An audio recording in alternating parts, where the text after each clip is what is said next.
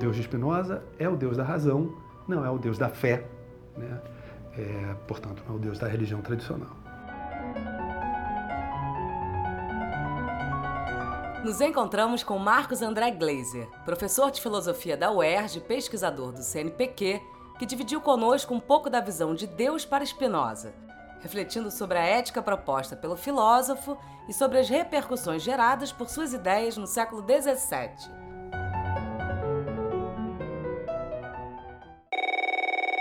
Spinoza é um filósofo é, do século XVII, nasceu na comunidade judaica portuguesa de Amsterdã, que foi uma comunidade que conseguiu refúgio na Holanda da perseguição é, da Inquisição Espanha e depois Portugal.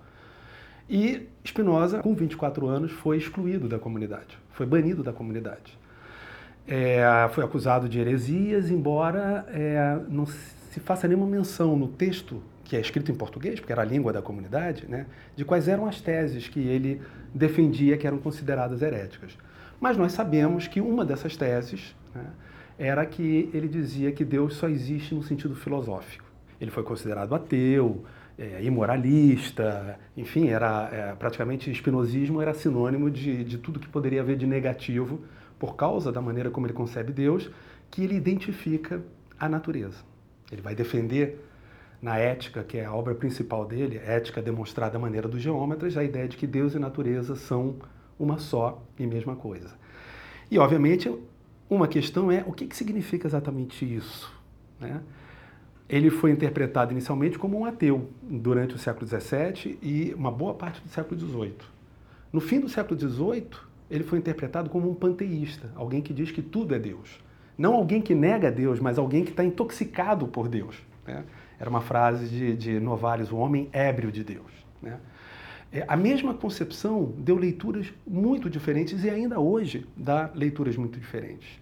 Porque a concepção de Deus de Spinoza, de qualquer forma, seja qual for a nuance da interpretação, é uma concepção que recusa a ideia de um Deus pessoal, criador, legislador moral, juiz supremo, enfim, todas as características centrais, digamos assim, do Deus da tradição judaico-cristã e também muçulmana, do monoteísmo é, tradicional. Com todas as nuances que o monoteísmo pode ter, né, seja no judaísmo, no cristianismo e no, no islamismo, né, Spinoza rompe com, com isso.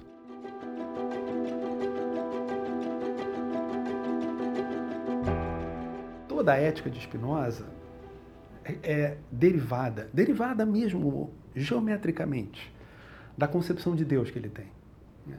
Spinoza tem uma tese que vem da tradição aristotélica, mas que ele vai transformar. Conhecer verdadeiramente é conhecer pela causa. A causa primeira de todas as coisas é Deus. Resta saber agora o que se entende por Deus. Né? E a primeira parte da ética, a ética é escrita em, em cinco partes. Né? A primeira parte é dedicada exatamente a Deus. A ideia de que Deus é a única substância que existe e que todas as coisas finitas, portanto nós, somos modificações dessa substância. Tudo o que é finito e todas as coisas concretas são finitas, né? são modificações da substância divina. É dessa discussão, Deus como substância e o resto como modificações, manifestações finitas, né? que vem o debate sobre o panteísmo de Spinoza. Ah, mas então eu sou Deus? Você é Deus? A cadeira é Deus? Aqui é preciso ser cuidadoso. Sim e não.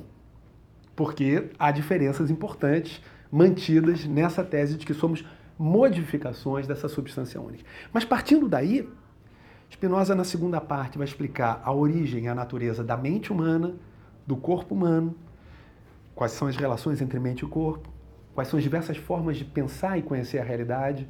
Na terceira, ele vai explicar geometricamente a origem dos afetos, vai fazer uma verdadeira geometria das paixões. Como é que surgem os afetos? Né? É, e explicam, evidentemente, toda a nossa conduta. Na quarta, ele explica o que é a servidão humana e na quinta, o que é a liberdade. Então, isso é o projeto da ética. Vocês veem que vai de uma reflexão sobre Deus, causa primeira, até a explicação do que é, segundo Spinoza, a, a, quais são as causas da servidão e o que é a verdadeira liberdade. Por que verdadeira? Porque Spinoza é um crítico do livre-arbítrio. Não há liberdade de escolha. Mas há uma outra forma de liberdade, que nasce do exercício do conhecimento verdadeiro, do conhecimento intelectual. né? tal como se manifesta na ciência e na filosofia. Ou seja, a tese central é o conhecimento racional é libertador e promove a virtude e promove a felicidade. Além do, da ética, onde ele desenvolve a sua concepção positiva, digamos assim, né, do que ele entende por Deus e essa unificação é, sutil entre Deus e a natureza, ele tem uma outra obra muito importante, que é o Tratado Teológico Político, aonde ele desenvolve a sua análise crítica das religiões tradicionais, né? e tenta, estamos no século XVII, um momento importante da formação da modernidade, da, da defesa de, um, de uma secularização. Spinoza tem uma função importante, muito importante, alimentando, digamos assim, as, de ideias as discussões subsequentes. Então, a defesa da separação entre Estado e Igreja, entre filosofia e teologia, que é um ponto central na questão né, de Deus, vai ser desenvolvida de forma bastante explosiva também no Tratado Teológico Político. É que Spinoza tem posições muito nuançadas no Tratado Teológico Político. Por um lado, é, ele denuncia claramente a superstição. Né? E ele se pergunta como é possível que religiões do amor né, é, persigam as pessoas, como foi a tradição dos próprios judeus que foram perseguidos. Né? E ele mesmo também, dentro da comunidade, foi excomungado. Como é possível? Por que, que a concepção tradicional, que fundamentalmente ele vai mostrar é antropomórfica, esse é o X da questão, por que, que ela conduz, nem sempre, mas com uma certa frequência na história, né, a, uma, a uma prática de intolerância, de ódio, de perseguição? Né? E por que, que o Deus da razão, né, vamos dizer, uma religião da razão, que é um dos temas que eu quero trabalhar, o que, que significaria isso? Né? Por que, que não promove esse tipo de conduta? Pelo contrário, porque que de fato o caminho da razão, da razão matemática, a ética, o título é demonstrar da maneira dos geômetras, né? é capaz de demonstrar, como se fosse num livro de geometria, né? essa identidade entre Deus e a natureza e como o conhecimento disso promove é, um contentamento interior autêntico e uma concórdia, digamos assim, né? uma harmonização é, duradoura entre, entre os seres humanos. Né? uma das consequências da identificação Deus-natureza, chamada filosofia da imanência, é que não tem nada que transcenda esse, esse universo. Né? Como é que isso promove esse contentamento interior e essa vinculação afetiva unindo todas as coisas da natureza? E por que, que a concepção tradicional pode promover né, uma discórdia e, uma, e um conflito?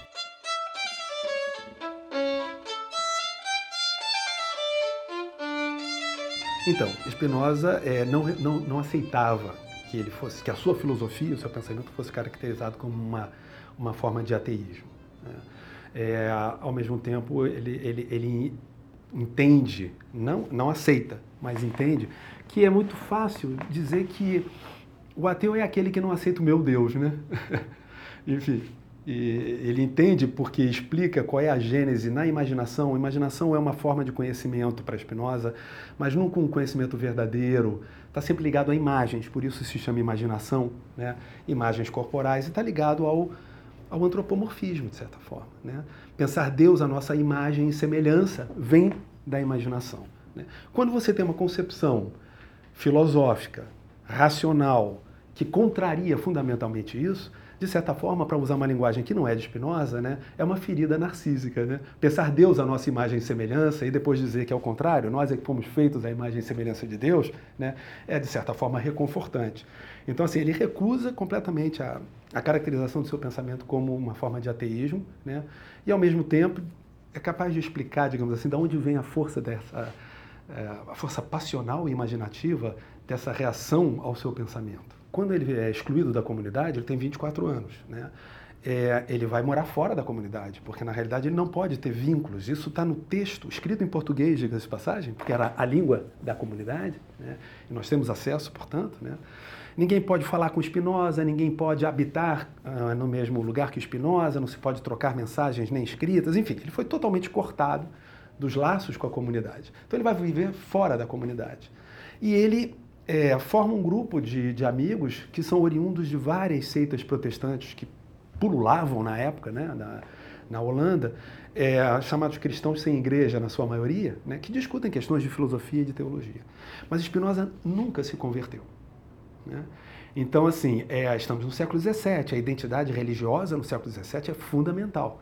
Então, Spinoza recusa, a, digamos assim, se converter a qualquer uma daquelas denominações é, protestantes, enfim, ou, ou, cristãs em geral, católicas, que não é, não é o forte da, da Holanda da época, mas que também é importante, e mantém a sua neutralidade, digamos assim, né, do que diz respeito a, a, ao engajamento institucional com a religião. Há alguns estudiosos de Spinoza, particularmente é, que se interessam pela relação entre Spinoza e o judaísmo, né, que acham que Spinoza, por não ter é, se convertido, né, apesar de ter sido excluído, seria a primeira encarnação de uma forma de judaísmo laico, né, judaísmo secular, que é uma, é uma forma de ser judeu, não vinculado à religiosidade, mas vinculado à tradição e à cultura judaica em geral. Há uma série de discussões sobre isso, é, enfim, é, de qualquer forma, é uma, é, uma, é uma leitura interessante. Veja, é, Spinoza morreu jovem, Spinoza morreu com 45 anos, que mesmo para os padrões da época é, relativamente jovem, né? Mas o fato é que se trata, evidentemente, de um, de um grande gênio, né? um dos grandes gênios da humanidade, né? que desde cedo estava lá produzindo a sua reflexão filosófica, enfim, né? e que com 24 anos, provavelmente, eu digo provavelmente porque nós não temos nenhum texto escrito de Spinoza com 24 anos.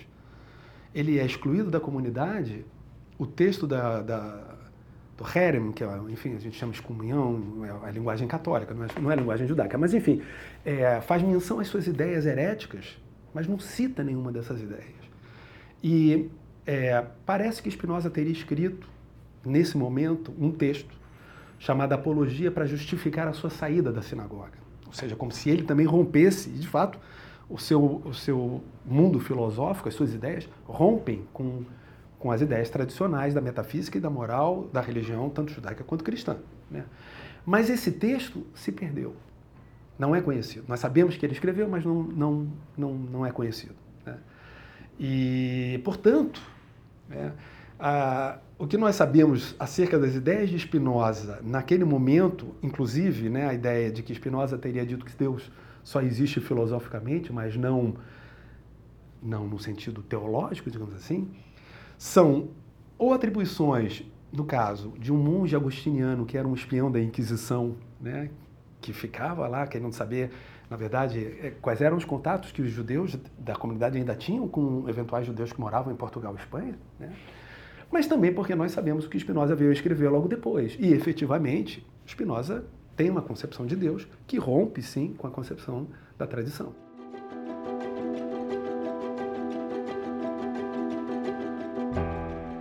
Então, assim, se você me pergunta por onde se deve começar do ponto de vista dos textos de Spinoza, né, é a ética, porque é a, é, a, é a, fundamentação do seu sistema.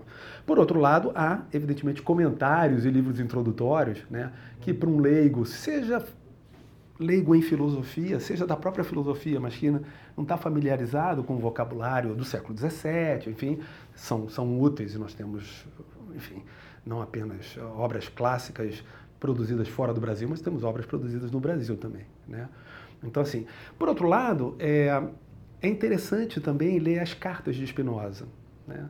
Spinoza escreveu algumas cartas é, que foram, na verdade, é, salvas, resgatadas por um grupo de amigos. Porque quando Spinoza morreu, um grupo de amigos pegou as obras dele né, e publicou de forma póstuma. A Ética mesmo, que é a, sua obra, digamos, principal, foi publicada póstumamente. Por quê? porque ele já tinha uma fama de ateu, seja ou não correta a designação, ele tinha uma fama de ateu, né? E quando ele vai publicar a Ética, é o clima político da, da, da Holanda, desculpa, que era o país mais tolerante da época, né? estava totalmente desfavorável é, à, liberdade de, de, de, pensamento e de expressão e, portanto, à publicação da ética. Então ele decidiu não publicar. Né? Já o Tratado Teológico Político ele publicou anonimamente, com falso editor, enfim né, tomou as precauções, digamos assim. Né. Então esse grupo de amigos, quando Spinoza morreu, é, publica póstumamente e publica uma seleção de cartas, 80 tantas cartas. Essas cartas também são uma maneira interessante de entrar né? São cartas é, fundamentalmente filosóficas, discutem filosofia, ciência, teologia, né? pouca coisa sobre a vida de Spinoza, por exemplo, você não encontra cartas falando sobre a exclusão da comunidade, mas elas são talvez um, uma boa forma também de, de, entrar no pensamento de Spinoza. Né? O episódio da Matéria Bruta encerra aqui. Esse podcast é uma realização do canal Curta. Entrevista por Natália Furtado, voz de Flávia Mano, assessoria de Francis Carnaúba e edição por Juliana Zalfa. Dia 27 de janeiro estreia o filme Uma Garota Chamada Marina, que acompanha a trajetória artística da cantora e compositora brasileira Marina Lima.